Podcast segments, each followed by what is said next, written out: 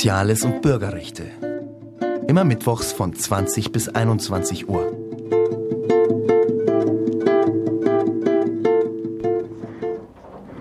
Hallo, guten Abend, liebe Hörerinnen und Hörer. Hier ist die Sendung des ISW, des Instituts für sozialökologische Wirtschaftsforschung in München. Immer am vierten Mittwochabend um 20 bis 21 Uhr an den geraden Monaten. Hier bei Radio Lora München auf der 92,4. Am Mikrofon begrüßt Sie Helmut Zehlinger. Am 25. September gab es eine Abendveranstaltung des ISW mit Konrad Schuler im Eine Welthaus. Es ging um das berüchtigte Investitions- und Handelsabkommen, auf Deutsch abgekürzt TTIP oder auf Englisch TTIP, das steht für Transatlantic Trade and Investment Partnership zwischen USA und EU. Und es ging am Rande auch um das analoge Handels- und Investitionsabkommen zwischen Kanada und der EU mit der Abkürzung CETA, das schon seit längerem verhandelt wird und quasi das Modell für TTIP ist. Also, die, UE, die EU und USA verhandeln seit Juni 2013 im Geheimen über die größte Handels- und Investitionszone aller Zeiten. Im Jahr 2015 soll sie als TTIP offiziell installiert werden. Dies wäre verheerend, unseres Erachtens unter mindestens vier Aspekten. Erstens, TTIP würde die Demokratie in ihrem Nerv treffen. Den internationalen Investoren sollen Sonderklagerechte eingeräumt werden, sodass sie gegen jede politische Maßnahme, die ihre Profitaussichten schmälert, Schadenersatz geltend machen können, wie demokratisch auch immer die neuen Gesetze zustande kamen. Mit TTIP würde Demokratie also unbezahlbar. Zweitens. TTIP wäre das Ende gewerkschaftlicher Tätigkeit, wie wir sie kennen. Der Vertrag besagt ja, dass in den beiden Regionen USA und EU dann dieselben Handels-, Investitions- und Arbeitsnormen gelten sollten. Nun haben die USA, man höre und staune, aber sechs der acht grundlegenden Kernarbeitsnormen der Internationalen Arbeitsorganisation ILO nicht ratifiziert. Darunter zum Beispiel die Konvention zur Vereinigungsfreiheit und zum Recht auf Kollektivverhandlungen. Voraussetzungen also für fruchtbare gewerkschaftliche Arbeit überhaupt. Drittens. Verheerend wären die, wären die Folgen auch für die Versorgung der Bevölkerung mit öffentlichen Gütern. TTIP würde vorschreiben, bisher öffentlich produzierte Güter von der Gesundheit bis zur Wasserversorgung internationalen Investoren zu überlassen und das Rückgängigmachen von Privatisierungen zu unterbinden. Und viertens schließlich würde TTIP die internationalen Beziehungen vergiften und die Konfliktlinien in der Welt weiter aufreißen. Zutreffend nannte zum Beispiel Hillary Clinton einmal TTIP die ökonomische NATO, die gegenüber dem strammen Wachstum der Schwellenländer zurückfallenden sogenannten alten Metropolen wollen ihre globale Führungsstellung halten und wieder ausbauen. Die militärische NATO und die ökonomische NATO, wie dies Hillary Clinton treffend ausgedrückt hat, würden sich in ihren aggressiven Rollen gegenseitig unterstützen und die Dominanz in der Zukunft, um die Dominanz in der Zukunft auf diesem Globus weiter zu behalten. Das sind also nun die wichtigsten der Kritikpunkte breiter zivilgesellschaftlicher Bewegungen in ganz Europa. Wir wollen also nun Konrad Schuler hören zu einigen aktuellen Aspekten in der derzeitigen Auseinandersetzung um TTIP. Die Beiträge werden etwas aufgelockert durch Musik von Ray Charles. Ich begrüße Sie also auch herzlich. Das ist schön, dass wir so äh, zahlreich hier zusammenkommen, denn es ist wichtig, dass man TTIP und CETA stoppt. Äh, ich will auf drei Punkte eingehen. Das erste ist die Frage, was ist das Neueste an den Auseinandersetzungen um TTIP. Und da will ich anfangen mit dem, was heute im Bundestag passiert ist, also sehr neu. Äh, wie Sie wissen, gab es heute eine Debatte um drei Anträge im Bundestag, die mh, beschlossen wurden, beschieden wurden dort in einer verheerenden Art und Weise. Der zweite Punkt, auf den ich eingehen will, ist, was ist eigentlich das Neue an TTIP und CETA? Es gibt ein, ein Kardinalargument, ein Totschlagsargument der anderen Seite, heute auch im Bundestag ständig wiederkehrend. Das sei doch gar nichts Neues. Es gäbe doch schon tausende Verträge dieser Art. Weshalb jetzt die Aufregung? Und das Dritte ist, welche Maßnahmen müssen wir als Gegner dieser Abkommen ergreifen? Wie steht es um die Chancen, die Abkommen noch zu verhindern? Zum ersten Punkt also, was ist das Neue? Wie angekündigt, die Ergebnisse der Bundestagssitzung. Ich habe hier die, das ist die offizielle Verlautbarung des Bundestags über den heutigen Tag. Es wurde diskutiert über das Freihandelsabkommen im Bundestag. Es gab drei Anträge, zwei von der Linkspartei. Und der erste Antrag, die Abkommen in Bausch und Bogen abzulehnen. Der zweite Antrag, man solle, wenn das erste also nicht stattfindet, die totale Ablehnung, dann solle man die Beschlüsse, Grundlagen, Prinzipien der SPD, des SPD-Beschlusses vom Parteikonvent vom letzten Wochenende aufnehmen als Verhandlungsgrundlage der Bundesregierung. Also das, was die SPD erklärt hat, was sie haben wolle von TTIP, das solle man auch wirklich zur Verhandlungsgrundlage der Regierung machen. Äh, das dritte war dann ein Antrag der Grünen, dass man das ganze Problem der Investorenklagen, der Investor-Staats-Schiedsverfahren, wir kommen nachher noch auf die einzelnen Punkte, aus dem Abkommen herausnimmt. So, was ist passiert? Alle drei Anlege, äh, Anträge wurden abgeschmettert mit jeweils denselben Mehrheiten. Die Mehrheiten liegen so bei, ich gucke jetzt mal hier drauf, 460, 480 zu 110. Also die große Koalition, es waren namentliche Abstimmungen, man kann lokalisieren, wer hat wie abgestimmt. Die große Koalition hat in jedem einzelnen Antrag gegen diese Anträge gestimmt. Selbst die SPD-Abgeordneten haben im Bausch und Bogen, samt und sonders, mit ohne Ausnahme, zwei Gegenstimmen der SPD, ich kann daher die einzelnen vorlesen, haben abgelehnt, aufzunehmen als Verhandlungsgrundlage das, was sie im Parteikonvent beschlossen haben. Das ist äh, widersinnig. Aber es ist aufschlussreich, weil es zeigt, wie die SPD verfährt. Es gibt stets eine sanft stimmende Entschließung und es gibt dann eine ganz anders aussehende Regierungspolitik. Das ist das Verfahren. Und die Tatsache, dass die Grünen versucht haben, zumindest die Investorenklage aus dem Verfahren herauszubringen, zeigt erstens, dass die Grünen in der Frage richtig liegen und zweitens, dass man das fast geschlossen ablehnt zeigt, dass die ganzen Beteuerungen, man wolle die Verhandlungsspielräume des Staates, man wolle die demokratischen Potenzen der Bevölkerung nicht beschneiden, dass die Regierungsparteien daran in Wahrheit gar nicht denken.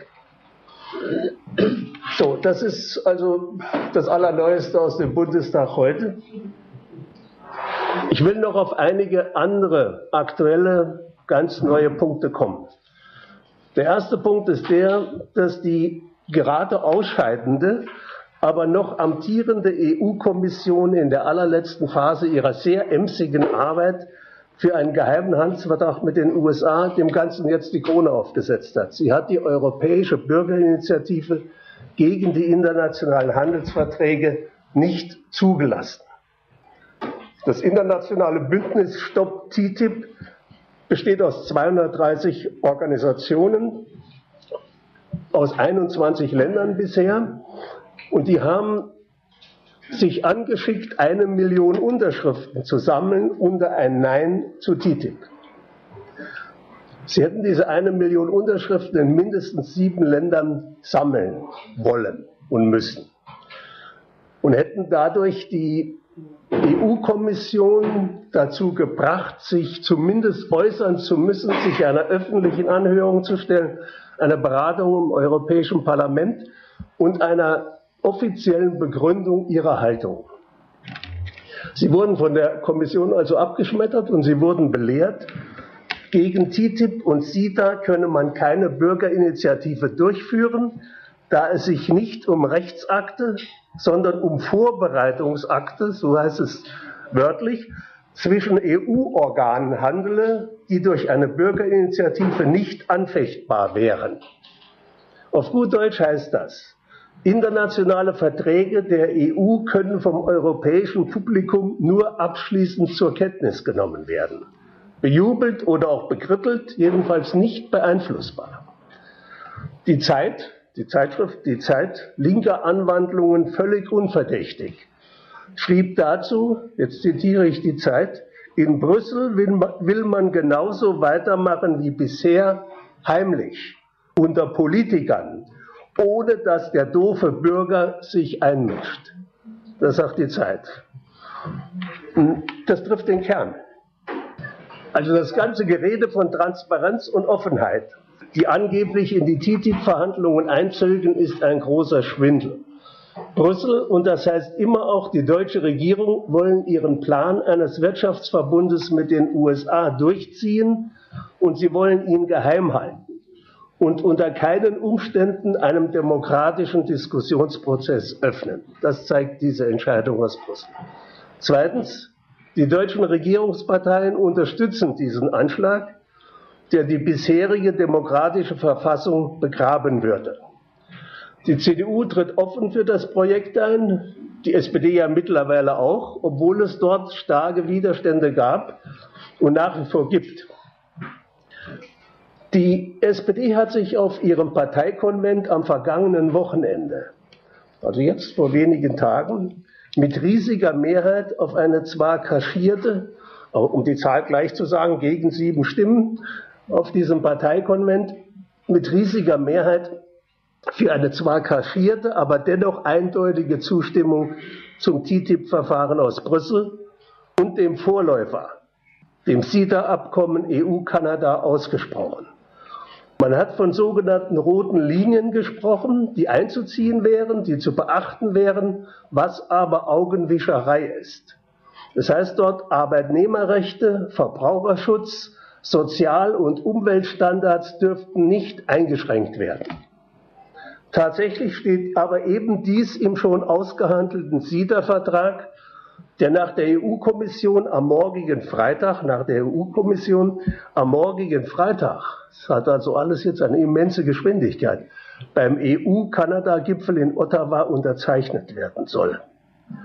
Das wird womöglich nicht der Fall sein, wahrscheinlich sogar nicht der Fall sein, weil äh, Herr Gabriel hat heute gesagt im Bundestag, es dauert ja mindestens sechs bis acht Monate, bis die Verträge mal übersetzt sind. Äh, das ist also eine, wieder eine jämmerliche Ausweichmethode.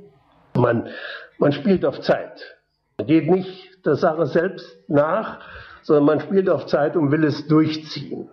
Aber man merkt jetzt, dass der Gegenwind zu groß ist, um Tabula rasa zu machen, um sofort die Sache übers Knie zu brechen.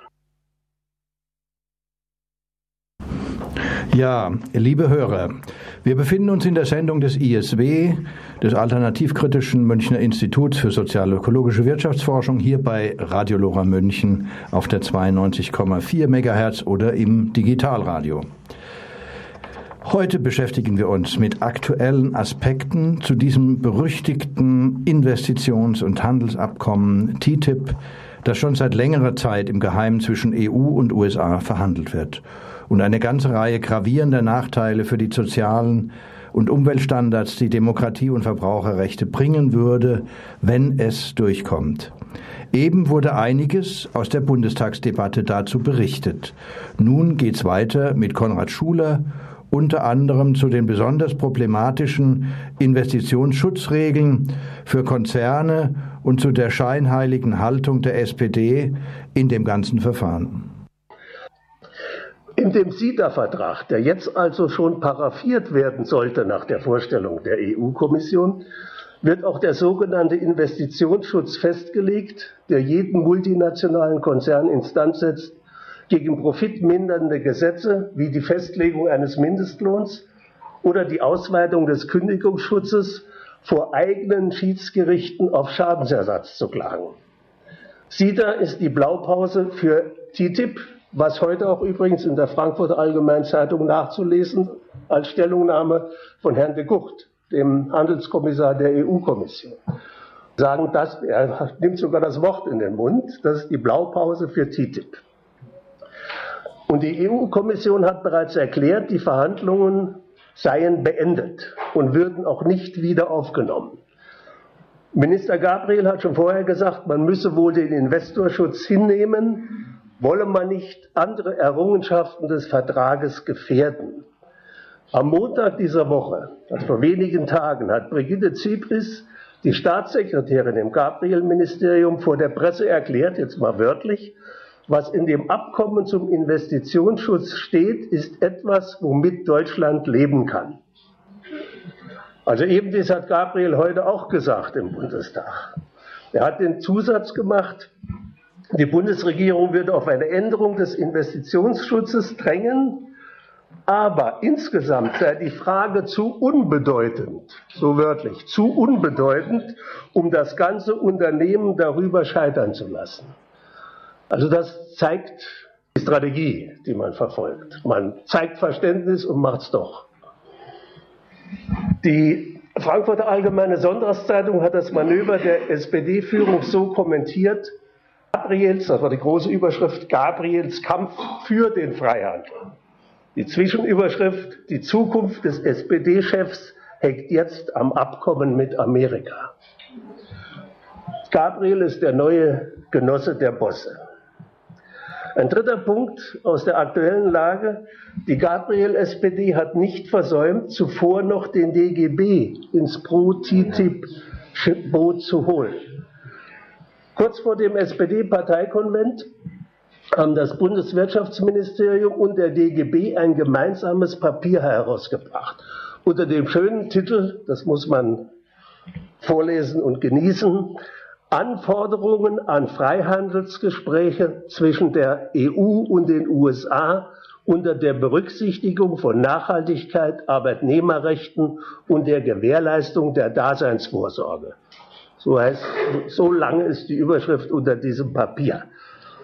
Noch im Mai 2014 hatte, also in diesem Jahr, vor wenigen Monaten, hatte das Parlament der Arbeit, der DGB-Bundeskongress, beschlossen, dass auszuschließen sei, jetzt wörtlich der Beschluss des Parlaments der Arbeit, dass das demokratische Recht, Regelungen zum Schutz von Gemeinwohlzielen zu schaffen, durch ein Abkommen gefährdet, ausgehebelt oder umgangen wird.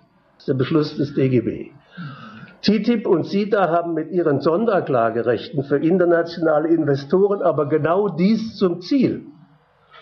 Das Gabriel-DGB-Papier wiederholt nun den genannten Beschluss des DGB-Bundeskongresses, der wird wörtlich zitiert, um sich dann einverstanden zu erklären, die Verhandlungen auf der jetzigen Basis fortzuführen, sich also prinzipiell mit der Stoßrichtung einverstanden zu erklären. Das wiederum, also das ist das Kernmuster des Vorgehens der Sozialdemokraten, dass man ganz stark betont die Arbeitnehmerrechte, die demokratischen Rechte, um dann genau das Gegenteil zu dulden oder herbeizuführen. Es wird in diesem Papier sogar abwiegelnd festgestellt, dass die Einschränkung staatlicher Regulierungsfähigkeit und die Gefahr hoher Entschädigungskosten schon heute aufgrund existierender Investitionsschutzabkommen bestünden. Also diese Argumentation, das haben wir doch schon alles längst. Mit diesem Gefälligkeitsdienst für die SPD-Führung, wie die Gewerkschaftslinke das Umfallen der DGB-Spitze nennt, hat sich der DGB in scharfem Kontrast zur IG Metall gestellt, die noch am selben Tag widersprochen haben mit ihrem Vorsitzenden, und zu Verdi, die sich beide dafür ausgesprochen haben, TTIP sofort zu stoppen. Man wird das nutzen müssen in der gewerkschaftlichen Diskussion und Auseinandersetzung. Und wie verzinkt und entschlossen die SPD-Führung mit und um Gabriel vorgeht, beweist unter anderem die Vorlage eines Gutachtens durch das Ministerium vor wenigen Tagen zu den Auswirkungen des sogenannten Investitionsschutzes im CETA-Abkommen. Das abschließende Urteil des Gutachters dort, ich lese es nochmal vor, Bedenken gegen die investitionsschutzrechtlichen Bestimmungen in CETA im Hinblick auf Haftungsrisiken der BRD oder die Einschränkung des, Gesetz des gesetzgeberischen Handlungsspielraumes sind daher zu vernachlässigen. Das ist das offizielle Gutachten der Bundesregierung und des SPD-Ministers Gabriel. Die Bundesregierung betreibt also Propaganda für den sogenannten Investorenschutz in CETA. Was aber Kanada gewährt wird in diesem Abkommen, kann und soll im Vertrag mit den USA nicht verweigert werden. Ist ja völlig klar.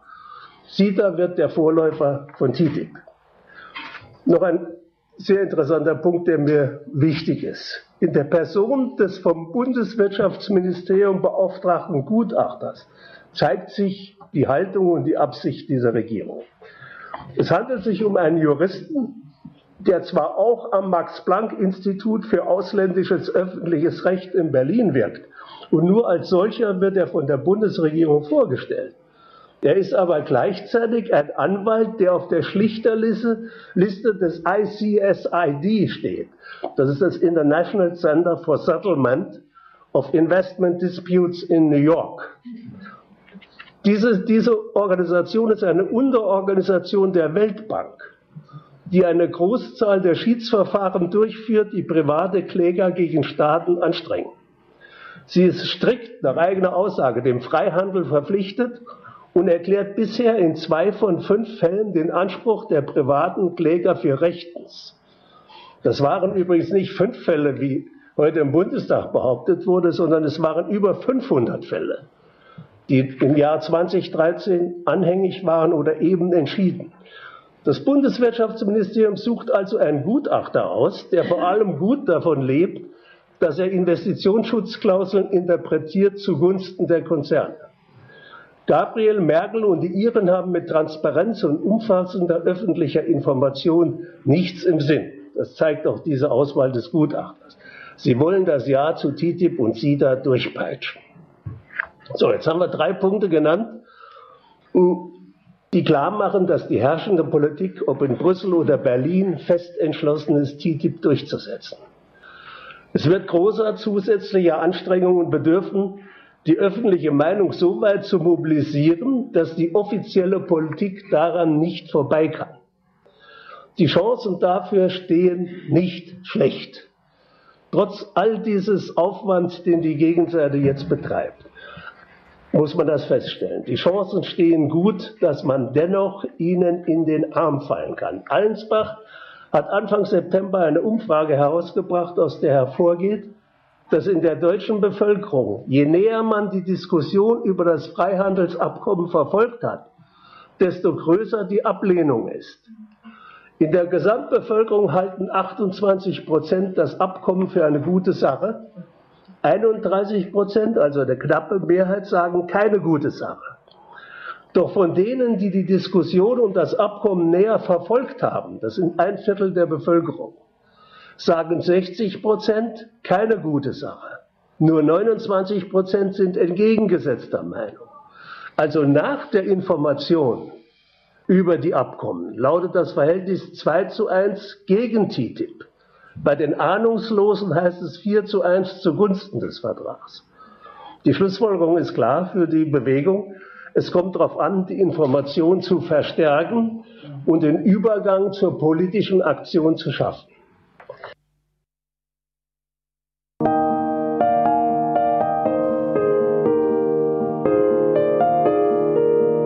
Pressefreiheit ist die Freiheit von 200 reichen Leuten, ihre Meinung zu verbreiten.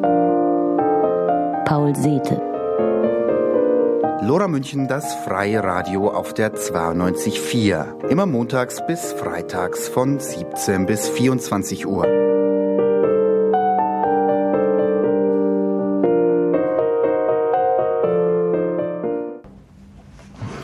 Ja, liebe Hörer, wir befinden uns in der Sendung des ISW, des Instituts für sozialökologische Wirtschaftsforschung, hier bei Radio Lora München auf der 92,4 Megahertz bzw. Digitalradio. Wir hörten eben Ausschnitte aus einer ISW-Veranstaltung vom Ende September zu aktuellen Aspekten zum berüchtigten Investitions- und Handelsabkommen TTIP, das im Geheimen zwischen EU und USA verhandelt wird und eine ganze Reihe gravierender Nachteile äh, bringen wird. Wir hörten interessante Infos zum Verhalten der Regierung der SPD und auch der Gewerkschaften in diesem Prozess. Nun weiter mit Konrad Schuler. Welche Informationen stehen im Vordergrund? Das ist zunächst mal die Frage, was ist wirklich das gefährlich Neue an TTIP? Ich habe schon vorhin gesagt, zu den Lieblingsargumenten der TTIP-Propagandisten gehört die rhetorische Frage, was soll denn die ganze Aufregung? Das gibt es doch schon alles. Eine grundsätzliche Änderung findet doch nicht statt. Tatsächlich gab es Ende 2013 über 3200 Handels- und Investitionsabkommen. 3200, eine große Zahl. 90 Prozent von ihnen enthielten ISDS, also Investor-to-State Dispute Settlements, den sogenannten Investorschutz. Allein die Bundesrepublik hat über 140 solcher Abkommen ausgehandelt. Alle enthalten ISDS-Vorschriften. Die meisten dieser Abkommen sind zwischen Industrieländern auf der einen und Entwicklungsländern auf der anderen Seite zustande gekommen. Und sie kamen deshalb zustande, das muss man sich vor Augen halten, weil sich die Welthandelsorganisation, die WTO, seit Jahren von den Metropolen nicht mehr benutzen lässt als globale Dirigiermaschine. Das ist der Hintergrund. Die Schwellen- und Entwicklungsländer, allen voran die BRICS-Staaten, also Brasilien, Russland, Indien, China, Südafrika, sorgen dafür, dass seit Anfang des Jahrtausends die sogenannten Welthandelsrunden auf der Stelle treten. Da kommt der Westen nicht voran. In der WTO gilt das Mehrheitsprinzip. Dort muss die Mehrheit der Staaten entscheiden. Im Gegensatz zur Weltbank und zum Internationalen Währungsfonds, wo nach, den, nach der Höhe der Einlagen abgestimmt wird. Und da sind die Metropolen immer noch in der Vorhand. Das Netz, das Netz der Freihandelsabkommen soll mithin die Dominanz der Metropolen absichern. Denn wenn die Mächtigen und die Kleineren in einen ungeschützten Wettbewerb treten, dann darf man dreimal raten, wer den wohl gewinnt. Darum geht es. Dass man sagt, Freihandel, alle die gleichen Rechte, dann wird der Starke sich durchsetzen. Das Neue ist nun mit TTIP und dem gleichzeitig, auch das muss man sich vor Augen halten, gleichzeitig läuft auf der pazifischen Seite von den USA aus das Verfahren TPP, die transpazifische Partnerschaft durchzusetzen mit Japan und den anderen asiatischen Staaten. Also was, es läuft diesseits und jenseits im Atlantik wie im Pazifik darauf hinaus, dass sich die alten Metropolen USA, Europa, Japan nach wie vor und mehr denn je im Welthandel durchsetzen. TTIP, TTIP, TTIP hätte ein enormes Gewicht und formuliert einen klaren Anspruch auf die Führungsrolle in der Weltwirtschaft. Das ist der erste für mich bedeutsame Punkt. Die USA und EU-Europa stellen mit 850 Millionen Menschen zwar nur, in Anführungszeichen, knapp 12 Prozent der Weltbevölkerung, aber auf sie entfallen rund 46 Prozent des Weltsozialprodukts. An allen Auslandsinvestitionen tätigen sie einen Anteil von 65 Prozent. So groß diese Macht auch ist, sie ist gewaltig, so geraten die USA und die EU doch allmählich in eine gewisse Defensive. Allein die fünf BRICS-Staaten, wie schon genannt, wo 40 Prozent der Weltbevölkerung leben, erzielen heute schon 30 Prozent der Weltwirtschaftsleistung. Ihre Wachstumsraten liegen weit über denen der alten Metropolen. Die US-Geheimdienste gehen davon aus, dass im Jahr 2030 Asien allein wirtschaftlich mächtiger ist als die USA und Europa zusammen. Das ist der machtmäßige Hintergrund dieser Auseinandersetzung. Wenn Hillary Clinton nun TTIP als die ökonomische NATO bezeichnet, von ihr stammt dieser Begriff, der EU-Handelskommissar de Gucht als Ziel von TTIP die, wie er wörtlich sagt, Sicherung der transatlantischen Führungsposition ausgibt, dann ist klar, TTIP würde eine Phase der verschärften Konflikte um Märkte, Ressourcen, Transportwege einläuten. Der globale Wettbewerb würde noch intensiver und er würde noch kriegerischer. Die Wirtschafts-NATO wird sich auf die Militär-NATO stützen und umgekehrt. Der zweite entscheidende Punkt auf der Gefährlichkeitsskala von TTIP wäre, mit TTIP wird das Investor-Staat-Verfahren auf den Großteil der Weltwirtschaft übertragen. Die transnationalen Konzerne können Staaten immer dann verklagen, wenn durch Gesetze oder Bestimmungen ihre Profitaussichten geschmälert werden. Das ist die Voraussetzung. Aber das ist ja stets herstellbar, diese Argumentation. Durch TTIP würden die transnationalen Konzerne zu den bestimmenden Subjekten des Völkerrechts. TTIP ist der kalte Staatsstreich der Konzerne, sich gegen jeden demokratischen Fortschritt immun zu machen. In Zukunft würden Anwälte der Schiedsgerichte, die ganz überwiegend aus dem hochbezahlten Freihandelslager von Anwaltskanzleien, Stiftungen und Ähnlichem stammen, diese Herr- und Damenschaften würden darüber entscheiden, dass jede neue demokratische Regelung, von der Arbeitszeitverkürzung, der Lohnerhöhung bis zur kostengünstigeren Daseinsvorsorge durch kommunale Einrichtungen, dass alle diese Maßnahmen, wie demokratisch auch immer sie zustande gekommen sind, so teuer zu bezahlen sind, dass sich die meisten Staaten hüten würden, solche Regelungen zu treffen. Oder sie würden anschließend pleite gehen. So hat zum Beispiel der schwedische Energiekonzern Vattenfall wegen der nach dem Atomausstieg verfügten Stilllegung der Atomkraftwerke Krümmel und Brunsbüttel rund 4 Milliarden Euro Schadensersatz von der Bundesregierung gefordert. Die Klage stützt sich auf den Energiecharta-Vertrag, der denselben Investorenschutz enthält, wie er jetzt bei CETA und TTIP vorgesehen ist. Die Klage wird übrigens vor dem ICSID verhandelt, deren einer Anwalt der Bundesregierung eben bescheinigte, der Investorenschutz führe zu keiner Beeinträchtigung des staatlichen Handlungsspielraums. In Wahrheit werden allein über den Energiecharta-Vertrag die Kosten für die Energiewende in so astronomische Höhen getrieben, dass die Gegner dieser Wende Munition haben, die Wende der Wende zu propagieren und das sie auch heftig tun. Den Energievertrag, den Energiechartervertrag muss man kündigen, entsprechende Schiedsgerichtsverfahren nicht mehr akzeptieren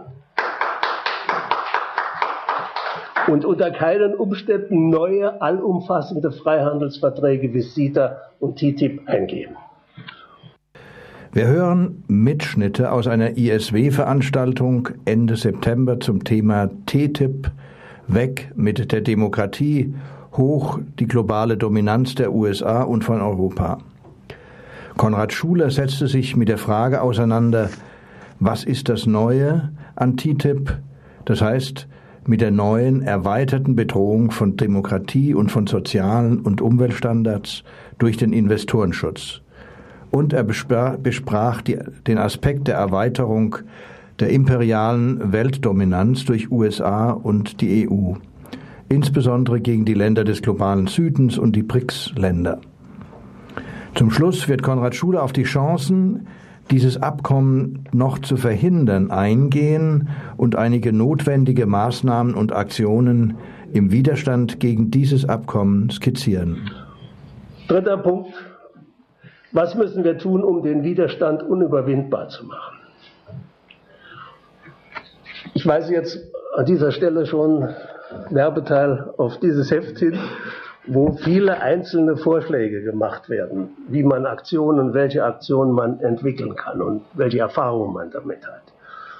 Das Wichtigste jetzt, meine ich, wird sein, die von der EU-Kommission abgelehnte europäische Bürgerinitiative durchzuführen, als selbstständig organisierte Initiative durchzuführen gegen den Willkürakt der Ablehnung durch die EU-Kommission. Die Ablehnung, diese Ablehnung der Europäischen Bürgerinitiative Stop TTIP beweist, dass Brüssel und die EU-Regierungen sich der öffentlichen Information und Diskussion nicht stellen wollen. Denn hätte die Initiative in sieben EU-Staaten mindestens eine Million Unterschriften beigebracht, dann hätte, wie schon gesagt, eine öffentliche Anhörung im Europäischen Parlament stattfinden müssen und die Kommission hätte ihre Haltung und ihre Gründe in einer formellen Antwort darlegen müssen. Und diese eine Million Unterschriften wären ohne Frage zustande gekommen. Deutschland hätte eine Mindestzahl von 72.000 Unterschriften aufbringen müssen. Compact und andere hatten aber bereits im August 2014, 2014 über 700.000 Unterschriften vorgelegt, also das Zehnfache des Verlangten. Das absurde Nein aus Brüssel ist auch das Eingeständnis der Stärke der Stop-TTIP-Bewegung. Was kann diese jetzt tun? Sie muss und wird ihre Initiative als eine selbstorganisierte europäische Bürgerinitiative gegen TTIP und CETA europaweit Anfang Oktober starten. Am 11. Oktober ist ein europaweiter Aktionstag, zu dem auch in München eine zentrale Aktion am Rindermarkt durchgeführt wird, von 12 bis 18 Uhr. Ich hoffe, da sehen wir uns alle wieder. Diese Aktionen müssen und werden so schlagkräftig sein, dass die Million Unterschriften in mindestens sieben Ländern der EU erzielt werden. Mit diesen Unterschriften wird die Bewegung nach Brüssel ziehen und sollte die neue Kommission so dumm vorgehen wie die alte und eine Anhörung verweigern, dann werden sich die Kräfte im Europäischen Parlament finden, die eine solche Anhörung und die Stellungnahme der Kommission erzwingen.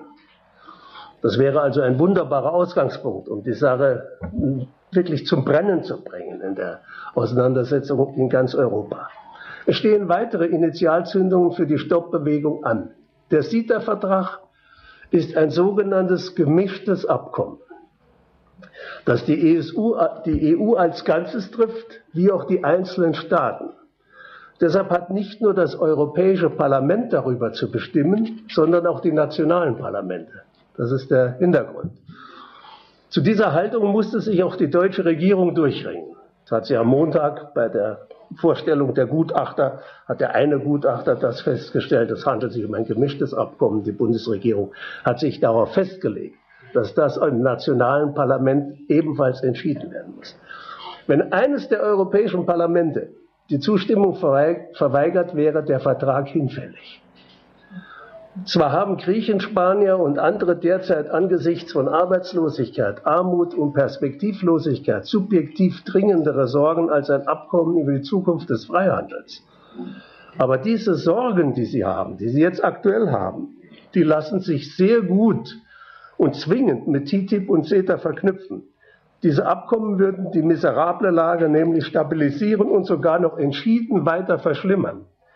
Also die Stop-TTIP-Bewegung bezieht sich direkt auf die aktuell drängenden Probleme. Es ist nicht etwas für die Zukunft, es ist etwas, was verbunden ist, direkt verbunden ist mit den aktuellen Problemen. In Deutschland wie anderswo wird der Konflikt zum Lackmustest für Parteien, Organisationen, Kommunalparlamente, Gewerkschaften und Betriebe, nämlich in Bezug auf die Frage, wo stehen sie? Auf der Seite derer, die von ihrer Arbeit anständig leben, und über die Gesellschaft demokratisch entscheiden wollen? Oder stehen Sie auf der Seite der Konzerne, die noch weiter zu den dominierenden Größen der nationalen und internationalen Politik gemacht werden sollen? Man sollte keine Illusionen über den Standort vieler höchst einflussreicher Institutionen haben.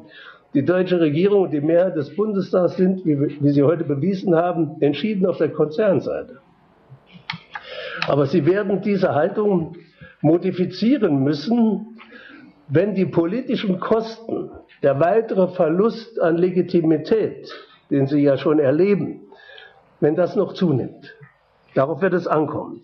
Wie schon im Jahr 2012, liegt ja nicht so weit zurück, als das EU-Parlament dem schon von der Kommission und den nationalen Regierungen beschlossenen ACTA-Vertrag in letzter Sekunde hat dann das Parlament diesen bereits ratifizierten Vertrag abgelehnt. Das hat man deshalb getan, weil die Bewegung hochbrandete.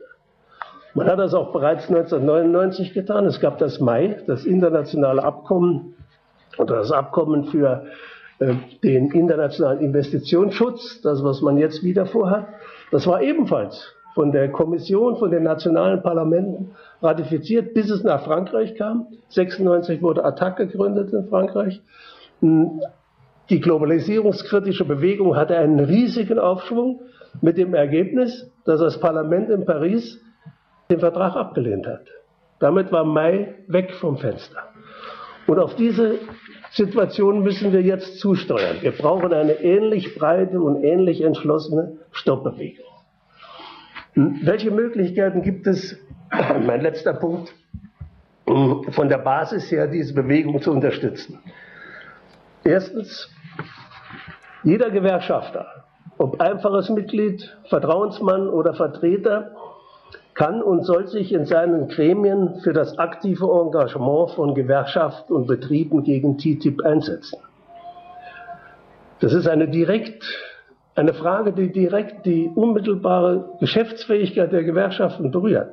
Würden mit dem Abkommen in der EU die Arbeitsstandards der USA übernommen, dann wäre den Gewerkschaften und den Betriebsräten ihre Geschäftsgrundlage entzogen. Die USA haben sechs der acht Kernnormen der ILO, der Internationalen Arbeitsorganisation, nicht ratifiziert. Darunter nicht das Recht der Beschäftigten, sich frei zu organisieren, also Koalitionsfreiheit, und auch nicht das Recht auf Kollektivverträge. Also die Tarifvertragspolitik wäre von heute auf morgen beendet. Unter Bezugnahme unter anderem auf die Beschlüsse des DGB-Bundeskongresses sollten Betriebsräte ihren Betrieb für TTIP frei erklären und sollten Gewerkschaften ihre Organisationen zu aktivem Handeln und nicht bloß zu, zu Resolutionen, zu aktivem Handeln an der Seite der anderen, der vielen anderen Organisationen drängen.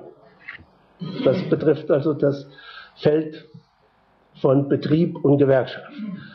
Zweitens, es hat aber jeder Bürger, jede Bürgerin in der Gemeinde die Möglichkeit, in die Debatte einzugreifen.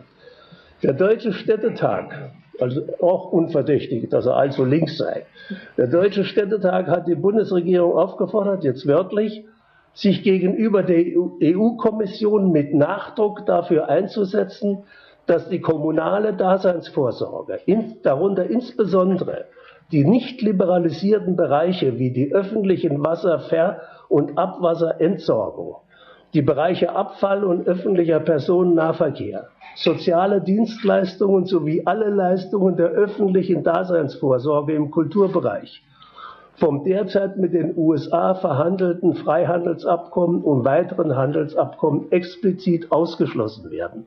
Das sagt der Deutsche Städtetag. Es ist aber das Gegenteil der Fall. Diese Bereiche werden ausdrücklich für die Privatisierung geöffnet, laut Vertrags. In Frankreich, unter anderem in Paris und der Pariser Großregion, haben sich bereits mehrere Regionen zu TTIP-freien Zonen erklärt. Attac hat zum Ziel ausgegeben, dass 10.000 Kommunen sich in Deutschland zu solchen TTIP-freien Zonen ausrufen sollten. In München-Pasing, unweit von hier, hat eine Bürgerversammlung mit großer Mehrheit den Antrag an den Stadtrat beschlossen, dass München zur TTIP-freien Zone erklärt wird. Solche Anträge, wir haben das auch abgedruckt und dokumentiert in diesem Heft, solche Anträge müssten auf jeder Bürgerversammlung gestellt werden und sie werden dann auch angenommen. Und dann wird der Münchner Stadtrat in die Lage kommen, sich dazu verhalten zu müssen dann muss man mal runter von den bloßen Lippenbekenntnissen und muss dann eine konkrete Stellungnahme formulieren und den Beschluss fassen, die sich gegen das Vorgehen auf der Bundesebene der Regierung und der Parteien dort wenden würde. Bei all diesen Fragen, die man jetzt im Betrieb, in den Gewerkschaften, in den Kommunen angehen kann, muss den Aktivistinnen und Aktivisten klar sein, dass sie mit großer Zuversicht in diese Aktionen gehen können. Wie Allensbach, auch da ja sehr CDU-nah, wie Allensbach uns erklärt, versteht die große Masse der Bevölkerung sehr wohl die Argumente der Gegner, unsere Argumente.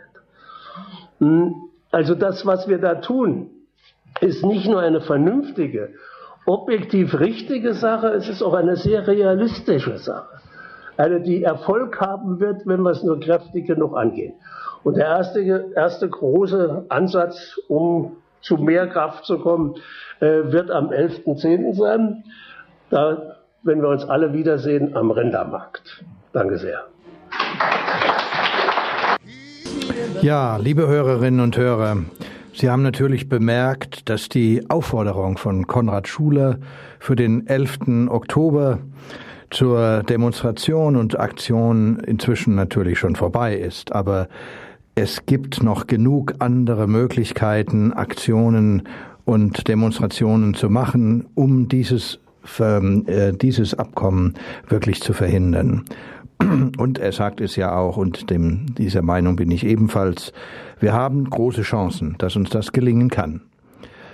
Das waren also Ausschnitte aus einem Abend im Eine Welthaus Ende September, in dem es um diese Frage ging, TTIP, weg mit der Demokratie, hoch die globale Dominanz der USA und Europas. Wir hörten dazu verschiedene aktuelle Aspekte aus dem Bundestag, dann zur Haltung der SPD und der Gewerkschaften Konkret weitere Infos über die Gefahren durch den sogenannten Investorenschutz für große Konzerne und dann vor allem auch über die aktive Protestbewegung europaweit dagegen und die Europäische Bürgerinitiative. Damit geht heute die Sendung des ISW des Instituts für soziale ökologische Wirtschaftsforschung in München zu Ende. Sie ist immer am vierten Mittwochabend um 20 bis 21 Uhr und dann am nächsten Donnerstag um 9 bis 10 Uhr auch im Digitalradio und jeweils auch als Livestream im Internet zu hören. Ich möchte Sie und euch auch noch auf die neueste Publikation des ISW verweisen, nämlich das entsprechende Heft zur heutigen Sendung, den Report Nummer 97 mit dem Titel Wirtschaftsnato TTIP Stop. Der globale Wettbewerb würde noch verheerender. Für weitere Reports zu Themen wie Finanzkapital oder Ökologie, Klimapolitik, Sozialpolitik und so weiter, schauen Sie ins Internet auf die Seite www.isw-münchen.de München mit UE. Dort finden Sie weitere Titel und auch aktuelle Kurzbeiträge und Einschätzungen in einem regelmäßigen Newsletter. Ein Hinweis noch zum Schluss. Am 25., 26. Oktober, am Samstag, Sonntag, ähm, ist ein zweitägiges Marxismus-Seminar mit Professor Elmar Altvater. Also eine hochinteressante Veranstaltung im Internationalen Jugendgästehaus Dachau. Vielen Dank auch an der Technik an Felix Jakowitz und an Andreas Potteschiel. Am Mikrofon verabschiedet sich Helmut Zehlinger. Ich wünsche Ihnen und euch noch einen schönen Mittwochabend und sage Servus. Bis zum nächsten Mal.